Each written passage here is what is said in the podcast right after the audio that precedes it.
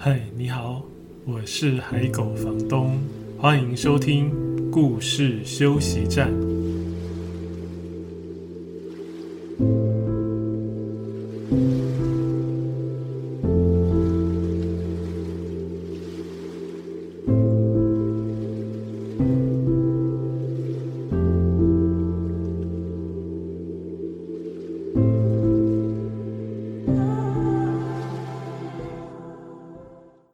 现在收听的是故事休息站 Podcast 节目的第十二集。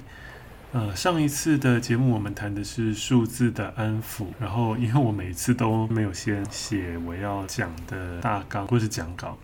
所以呢，常常本来想要讲的东西，实际上在录的时候就会忘记，然后想起来的时候已经是好几天以后了。所以我补充一下，我本来上一次在讲数字的安抚的时候，在跟各位谈数字的大小的时候，我本来有要讲一个东西是，呃，一个数字啦，是零。通常我们觉得零是最小的数字嘛，然后大家对零好像没有特别的认识，甚至一开始我们在之前疫情比较严重的时候，在领口罩的时候说那个身份证字号后面的奇数跟偶数的时候，就有人说那零是奇数还是偶数？所以我们对零的认识很少。然后通常我们问大家最喜欢的是哪个数字，或者你认为哪个数字是你的幸运数字的时候，好像也很少听到有人说零，哎，零好像是一个存在感很低的数字。可是，在疫情的这段期间呢，大家对零 非常的喜欢，对不对？就一反过去大家对零的想象跟观点。每天在下午两点的时候，我们在看疫情的最新的现况记者会的时候，大家都最期待的数字就是零，就是希望今天又可以加零，不要再有新增的新冠肺炎的案例。这个是上次本来想跟各位分享，但是忘记的，就是上次在讲数字的安抚这个主题里的，想要跟各位谈的。然后今天想要讲的主题跟数字也有一点关系，应该是一开始的这本书跟数字比较有关。呃，今天想跟各位分享的主题是最遥远的地方。你现在所能想象得到的最遥远的地方会是哪里呢？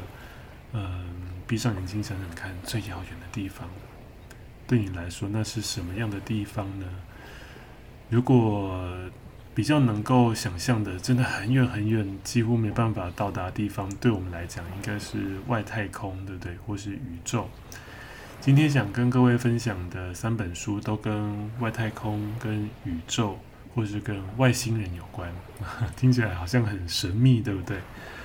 呃，我觉得绘本很有意思的一个点，就是因为它常常被归类在童书嘛，所以呃，不管你谈多大的主题，最后都会在很短的篇幅里面就收敛起来，然后那个收敛起来的方向，常常都是指向读者的位置，比如说小读者的身上。所以今天的第一本书要跟大家讲的亿万亿颗星星，哇，这么多星星！感觉是一个非常庞大的数字，但是在这一本书的最后，它收敛回一，那个一是什么东西、什么地方呢？我们等下听听看就知道。这本书它是比较属于科学知识类的绘本。但是它很有意思的是，它的文字量非常少，不像呃大部分知识型的绘本，它的资讯会很多。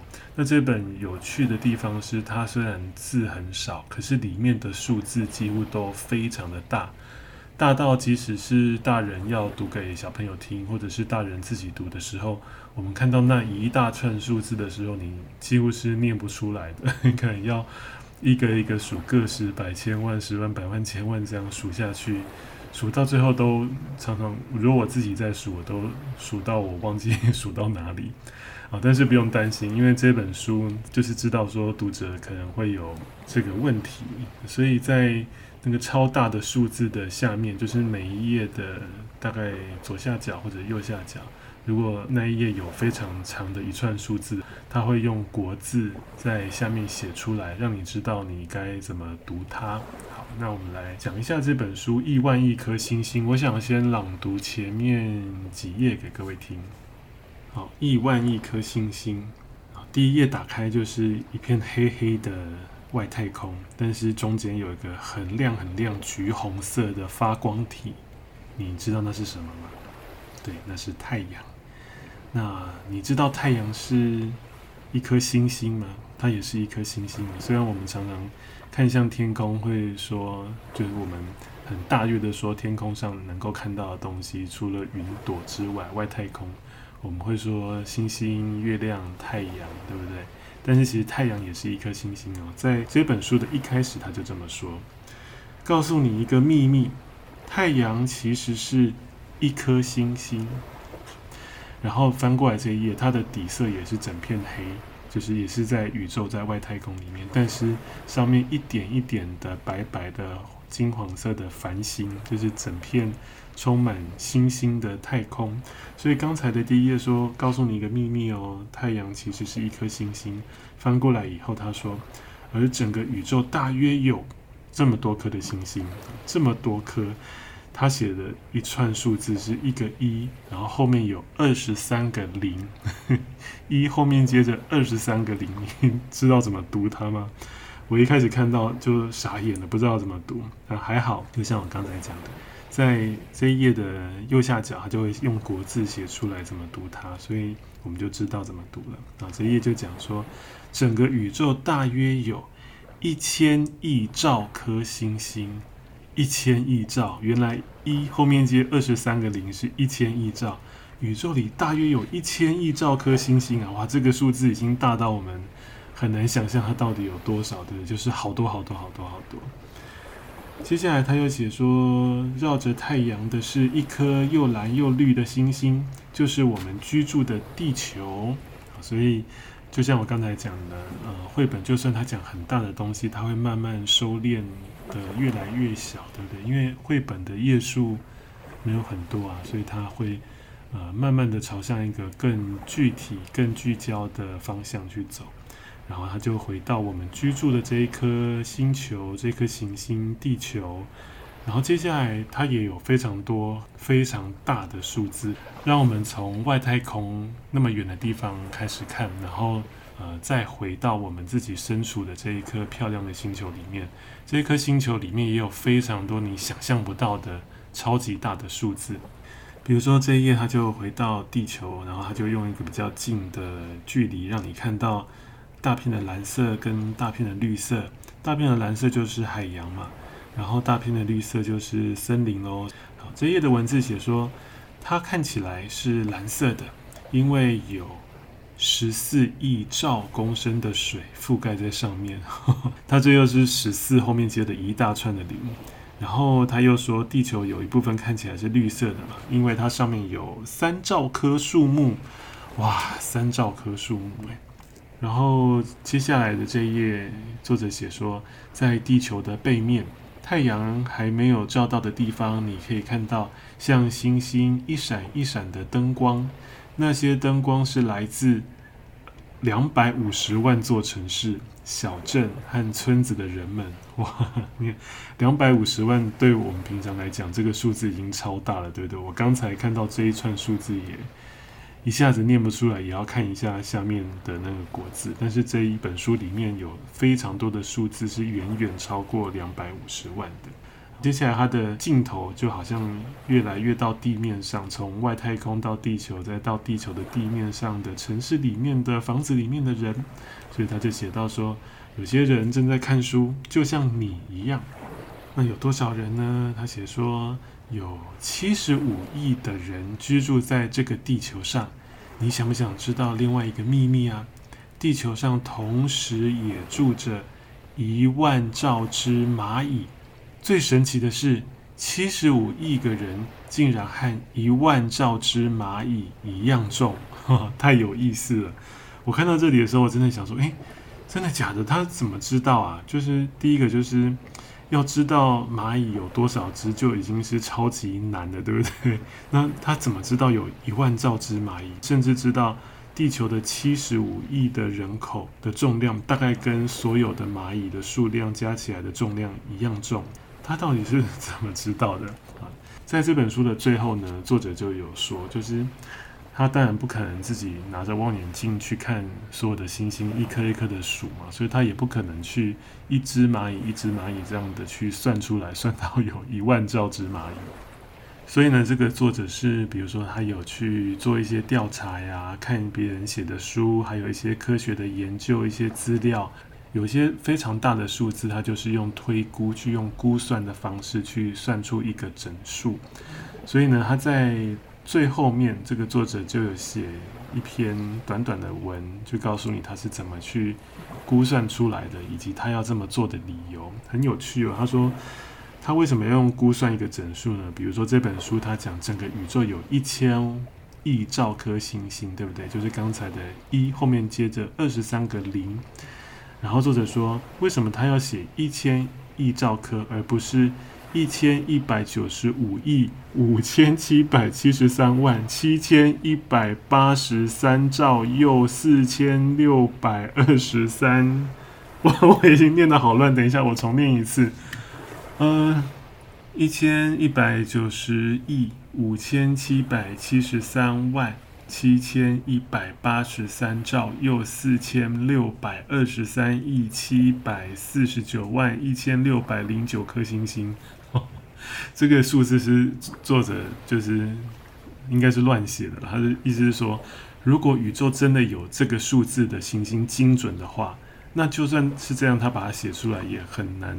理解对不对？因为这么大的数字对我们来讲，已经超乎我们的理解的能力了啊！所以这本书就有这样的很有趣的概念在书里面啊。这是今天想要跟各位介绍的第一本书，叫《亿万亿颗星星》。呃，有时候一些好看的故事的绘本固然很让人感动，或者是让你觉得很幽默有趣，但是一些知识科普的绘本，它如果写得好，或者是编辑呈现的方式很好的话，或是图文搭配的方式很有意思的话，它也可以让你觉得非常有趣哦。第二本书，它也是从呃观星啊，就是看天上的星星，看想象宇宙的广大开始的。这本叫《我是外星人》，所以听起来感觉里面就是主要在叙述的那个角色或是主角应该是外星人吧，他才会说我是外星人，对不对？你想象的外星人是什么样子呢？嗯，我们对外星人都有一些想象，对不对？或者是在呃一些电影啊，或者是流传出来的，或者是谣传的，我们无法确定的一些照片或者是资料里面，我们好像也有一些对外星人的固定的想象，比如说头大大的、圆圆的，然后眼睛非常的大。手脚细细长长的，我不知道你对外星人的想象和我一不一样。呃，回归正传，我们回到今天的这本书的主题。我是外星人。这本书的作者中川宏贵跟海盗的那一次，我有提到一本书，就叫《说谎》。那本书的作者就是中川宏贵，和《我是外星人》是同一个作者。然后这本书画图的是秦豪史郎，是两位日本的创作者。我是外星人。这个书名听起来好像是外星人在说话，但是其实不是哦。故事一开始会看到一家人在露营，天还没亮的时候，爸爸就拿着手电筒照着地上，然后把小朋友叫起来，叫他出来。看起来他们好像是要去趁着天还没亮之前啊，要去等待日出。但是等待日出之前呢，天上因为天还没亮嘛，所以可以看清楚非常多的星星。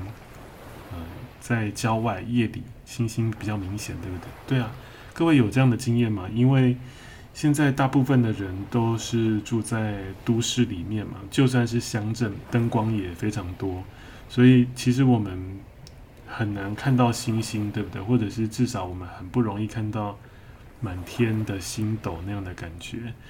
各位有这样的经验吗？就是你如果抬头在山里面或是海边没有光害的地方。夜晚抬头看向那个满天繁星的那个当下，真的很让人感动。好，总之呢，这一家人就是在天还没亮之前就打着手电筒走出来喽，然后边走就边看着天上的星星。然后小孩就看到天上有几颗星星排列起来，就说：“哦，那是猎户座啊，就是一个星座的名称，猎户座。”就爸爸就说：“哦，你知道啊。”然后妈妈也又补充了一些小知识。然后小朋友就开始问说：“猎户座是猎人吗？那爸爸就跟他说：“哦，对哦，他是希腊神话中的猎人，因为太骄傲，天神就派蝎子用毒针刺杀他，将他升上天空变成星星。”然后小朋友就说：“呃，好可怕哦。”然后爸爸又继续讲：“嗯、直到现在，这个猎人还是很怕蝎子哦。只要天蝎座一出现在东边的天空，猎户座就会悄悄地从西方落下。”很有意思，就是这本书，它就穿插了一些这种呃星象的知识，或者是呃希腊神话里面的一些来源。然后妈妈就接着说：“我是天蝎座。”就小朋友就说：“哦哇，难怪有点可怕。”现在听节目的人有天蝎座的吗？或是听节目的小朋友，你的妈妈是天蝎座的吗？她有这种可怕的感觉吗？然后接下来这一页呢，他就。画出呃很多不同星座，我看一下啊，这一页它是画出我们生日对照的那十二个星座，所以呢，呃，小朋友就问说，所以天上只有十二个星座吗？啊，爸爸说不是哦，不是哦，星座其实有八十八个，八十八个这么多，但是对应我们生日的就只有十二个星座。然后这边很有趣，我以前其实在看。星座的书，或者以前在学习相关的课程的时候，我就想说，那些以前的人是怎么看出那个星座排列的形状是他们具象化的那个东西？比如说，呃，刚才讲的天蝎座，它其实就是几颗星星，然后星星跟星星之间，它把它用线连起来，啊，自己画起来。然后以前的人就觉得，诶，这个看起来很像蝎子。就把它取叫天蝎座，可是我怎么看都觉得，诶，它的形状非常简单，就是那些星星用线连起来的时候，好难想象它是蝎子的形状。天蝎座其实还有一点点像啊，但是比如说，也还可以觉得合理的双鱼座，它真的看起来其实就是一个 V 的形状，然后以前人就觉得那个 V 的两头是两只鱼，他就觉得这是双鱼座。我们也可以觉得它是，它是 V 怪客座啊，啊，以前没有 V 怪客，或者我们可以觉得它是山羊座啊。为什么这个不是山羊座，而是另外一个叫母羊座？反正很有意思。大家在看这本书的时候，也可以去想象那些古希腊人到底是怎么发挥想象力，过多的想象力，把他们想象成呃我们知道的这个样子。然后这本书就有把那些他们想象的图像跟星星原本串联起来，简单的图像叠在一起，让你看到原本的样子跟想象的模样，非常好玩哦。那接着呢，他们又继续边走边聊天，然后看到月亮，就在想：哎，月亮也是星星吗？爸爸说：对哦，太阳也是星星哦，不止月亮是星星。然后他们就讨论起太阳了。从这边大概就可以知道，这本书它最终是要导向太阳，就是他们要看日出嘛，所以他们讨论的内容大部分就聚集在太阳上面。所以这本书除了有一家人准备赏日出，然后看星星的这个过程的故事之外呢，它也穿插了很多跟太阳、跟星星、跟月亮、跟宇宙有关的知识。总之，他们就开始谈到一些跟太阳有关的知识。然后在日出之前，他们又聊到一个点，我觉得很有意思。其实也会让大家知道，这本书在讲话的不是外星人。其实刚才我们都知道了嘛，只是书名叫《我是外星人》。那到底为什么呢？这个书名叫《我是外星人》，讲话的人应该是外星人啊。可是里面就是三个地球人，一家人在聊天的过程。然后在故事快要结束的时候，就是日出之前呢，就讲到那个宇宙里面到底有多少颗星星，怎么去估算的这件事情。刚才我们在前一本书已经大概知道了，对不对？我这边就不说。然后小朋友听爸爸在估算的那个过程，就听得头昏脑胀，因为那个数字真的是太大太大了。然后呢，小朋友就说：“哦，那这样的话，宇宙这么大，有这么多星星，如果有像地球这样的行星，也不奇怪喽。”所以也有可能会有外星人喽。爸爸就说：“是啊，就算有也不奇怪。”然后呢，他们就谈到一句话非常好玩，他们就说：“诶，不过在外星人眼中，我们人类才是外星人吧？”哦，很有趣，对不对？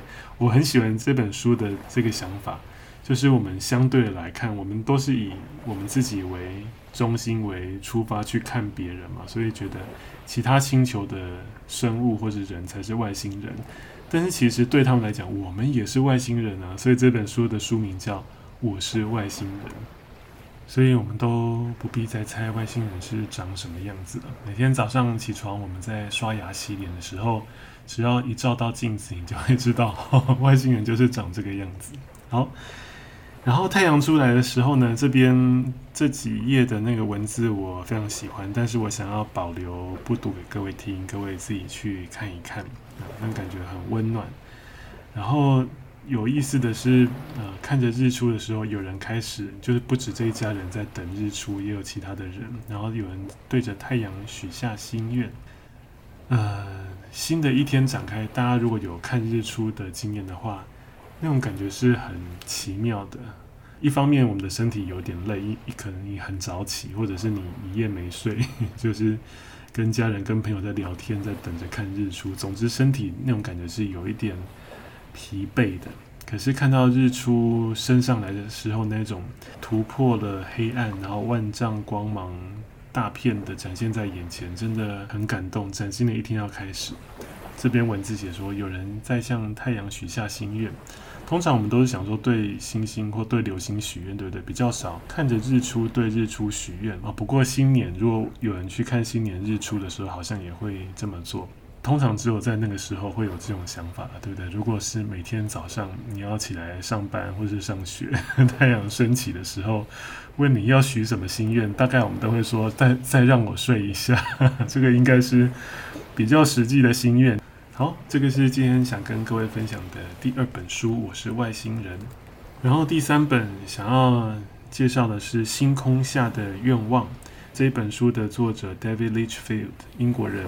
他的画都非常的美，光影效果非常好，所以看他的画都很像在看，尤其像是舞台剧，就是好像在现场有打光的那种感觉哦。因为他的这个技巧，在这本书就展现得非常淋漓尽致。因为会有太空船，会有幽浮来嘛，然后幽浮的那个光，比如说各位看封面，就是那个女孩坐在石头上看着天空，那个洒下来的光束。其实就是幽浮洒下来的的灯光，所以这个作者的画呢，在这本书的表现就非常的棒。就你看起来会除了觉得好美，然后那个幽浮出现的时候，又会让你有一种哇，很神秘、很科幻的感觉啊。这是这一本《星空下的愿望》。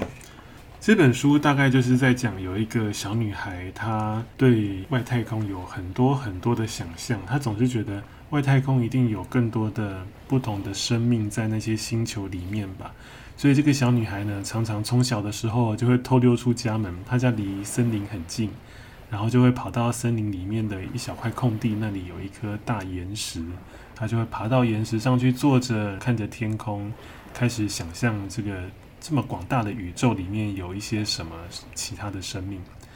然后呢，他很爱看跟呃外星人有关的书，你从图画里面就可以看得到，他的背包掉出一些东西，有一些是他画的外星人，或者是呃幽浮的图。然后他的背包里面也有一些相关的资料，或者是书跟杂志。他常常都在那边等啊等，等啊等，都等不到。然后无聊的时候呢，他就拿着手电筒往天空照。啊，这边文字是写说，他一心只想要远远的离开地球。在那片星空中生活哦，所以他，你看他有多么渴望。他拿着手电筒，关了又开，关了又开，关了又开，关了又开，关了又，还没打开的时候，灯就亮了哦，就是那个画面就亮起来。刚才关了又开，关了又开，这这一页很有趣。那个关了又开，关了又开的时候，它都是用。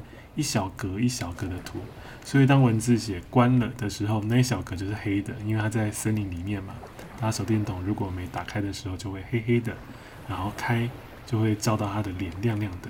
那我刚才讲最后，它还没开的时候就亮起来了，然后那个灯光是七彩的。原来幽浮真的来了，所以他他无聊拿着手电筒对着外太空这样关关开开，真的把幽浮吸引过来了，然后那个画面就非常漂亮，外星人真的就来了，然后这个女孩很开心，还用画画跟那个外星人沟通。然后他真的很想要跟外星人一起去外太空生活，外星人好像也想要把他带走的样子，好像要完成他的心愿，不是要绑架他哦，不是那种我们想象中的那种比较可怕的科幻片。可是呢，就在那个时候，这个小女孩听到她的爸爸妈妈着急的在找她的声音，然后就赶快跟外星人说再见，就说希望我们可以很快再见面，就跑回她爸爸妈妈身边。然后这个故事呢，后来这个女孩就慢慢的长大，呃，每隔一段时间，他就又会再回到这个岩石这边，看着天空，想象着这外星朋友什么时候又会再回来找他呢？可是外星人没有再来，过了好久，他都有孩子了，他还是会来，外星人还是没有来，又过了好久，你已经可以看得出这个女孩已经不止长大了，她还变老了啊，变成像。一个有一点年纪的，还不算老太太，但是已经快到的那种感觉。然后他又坐在那个岩石上，又对着天空把手电筒开开关关，开开关关。结果这一次外星人真的回来了，他终于等到了，他好开心，而且是以前那个外星人。怎么知道是以前那个外星人呢？你就要呃找到这本书，然后仔细看看图哦。对，有一个很有趣的前后的连接。他很开心的就，啊、自己跟外星人上了这个太空船，然后要跟他到外太空其他的星球去生活。文字写说，他多年来的梦想终于实现了。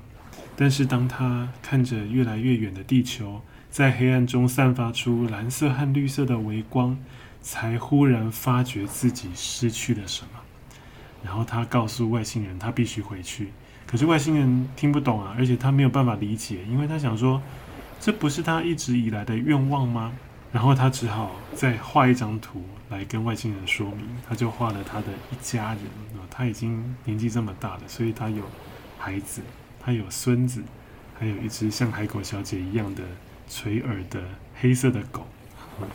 所以他就画了这张图给外星人看，说：“我的家人会找不到我。”然后当他拿着这张图，用那种担心的表情跟外星人讲的时候。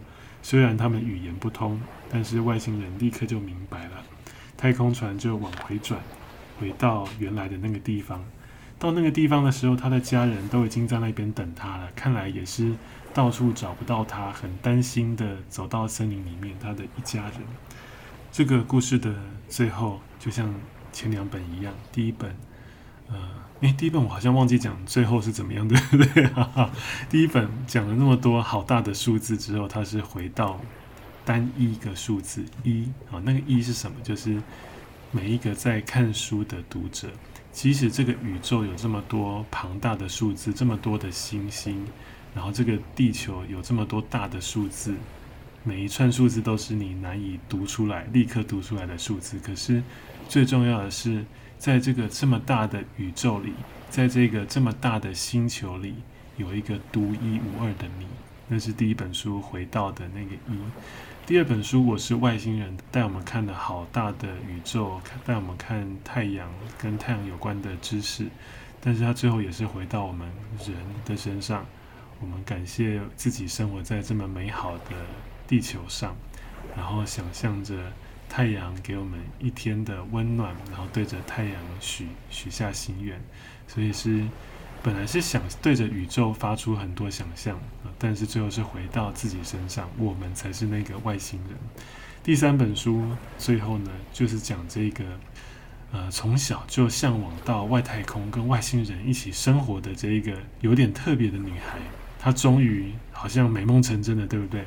可是他又折返回来。文字是写说，经历了这趟星空航行之后，他才明白，他想要找寻的神奇与美好，一直都在地球上，在他身边。所以，也许他从小都在想，外太空一定有很多很不可思议、很美好、很特别、很值得他去探访，然后生活在那边的优点吧。经过了这么多年，他一直都还是这样想。可是他不知不觉，他的生活，他的生命里面，嗯，生活周遭，已经累积了很多一样很美好、很特别的，那就是他的家人。所以，故事的最后就又回到单一个人身上，就是去看看你身边有多么美好的东西。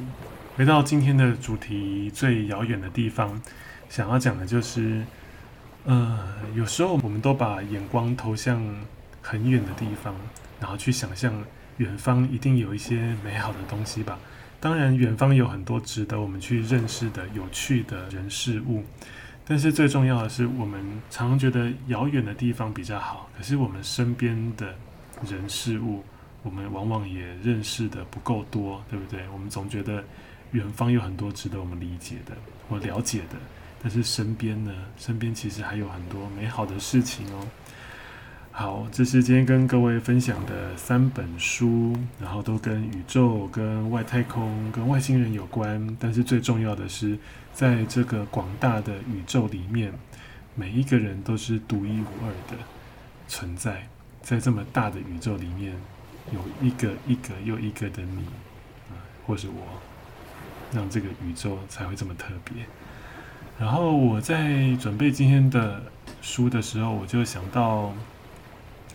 呃，有一首歌，它是从诗来的。那首歌很久了，所以说不定听节目的各位大部分都不知道。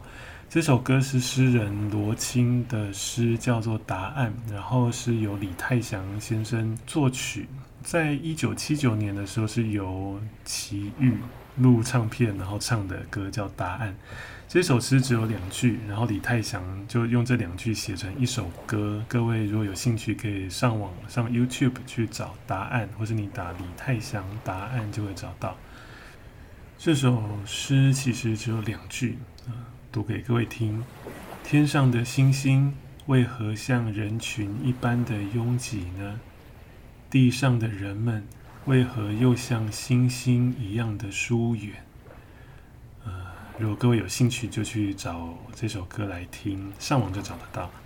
最后还是提醒各位两件事：第一件事就是，如果你喜欢这个节目的话，你可以按订阅，不管你是用哪一个 App 收听，应该都有这个功能。因为之后我可能会是不定期的上传新节目，所以你可以按订阅。另外就是我有开一个脸书社团，是跟这个节目有关。只要搜寻“故事休息站”或是你搜寻“海狗房东”，就可以找到这个社团。那有新的节目，我也会呃在那边公布。然后有一些跟节目有关的讨论，我也会在那边发文。所以你可以打“故事休息站”，就可以在脸书找得到。在这一集的故事休息站节目里面你有得到一点点休息的感觉吗？谢谢你今天的收听我们下一集再见。